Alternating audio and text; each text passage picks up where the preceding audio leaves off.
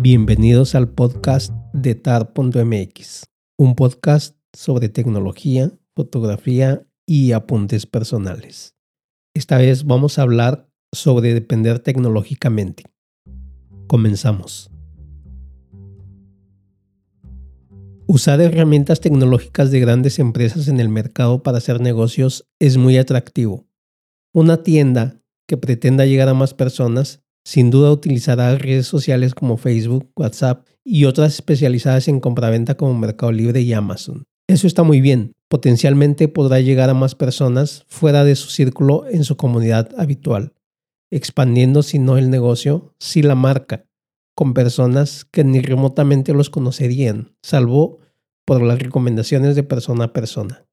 El riesgo que más peligro implica al depender de estas empresas es que estamos a merced de lo que ellas decidan. Al ser tan grandes y poderosas, estas empresas dictan las reglas no siempre claras de lo que se puede y quieran permitir, pero además obtienen el control de los posibles clientes de nuestro negocio y toda la información e interacción que ahí se genere. Da lo mismo que sea una tienda de comida, una tienda de ropa o una empresa de generación de contenido. Por eso es importante y nadie, especialmente las pequeñas y medianas empresas, deberían dejar de tratar de generar presencia con sus propios medios de forma independiente. Esto es, de entrada, tener un sitio web donde se pueda tener un control absoluto de la información que ahí se publica, desde ofertas de ventas o contenido. Depender totalmente de una red como Facebook significa que indirectamente te conviertes en su empleado toda la información que generas, las relaciones entre tu empresa y clientes o posibles clientes, la obtienen y explotan. Si eres un generador de contenido, ya sea que hagas noticias, video o fotografía, da lo mismo. Es sumamente atractivo por la respuesta inmediata que se tiene, de la instantaneidad y las estadísticas en vivo, del saber quién te ve. Pero a la larga, te pierdes de una presencia propia, te pierdes de identidad y sobre todo el control.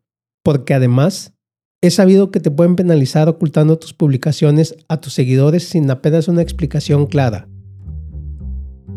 Lo recomendable en contenido sería publicar enlaces y algo de la información, pero no todo.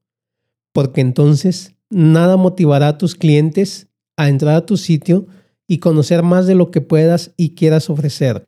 Se debe intentar crear presencia por medios propios, tratar de impulsar los canales directos con los clientes o posibles clientes. No estoy diciendo, por supuesto, que se abandonen las grandes redes y empresas especializadas. Se deben utilizar como escaparates, ojo, como escaparates, para enviar contenido y publicación de nuestros productos y servicios, pero no generar contenido exclusivamente para ellos.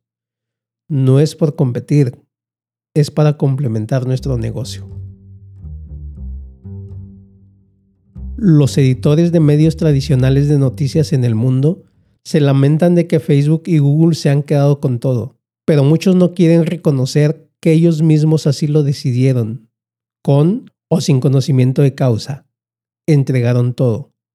Ahora no se puede controlar al golem.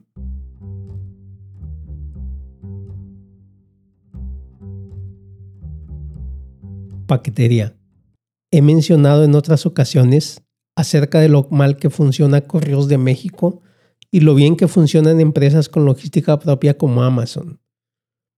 El mes pasado, la empresa de Jeff Bezos anunció junto con sus resultados financieros del primer trimestre una expansión logística de hasta un 80% en los últimos 12 meses, para en un futuro dejar de depender en primera instancia de empresas nacionales de paquetería y luego de las grandes como FedEx, DHL, UPS. Amazon quiere todo el pastel para sí mismo.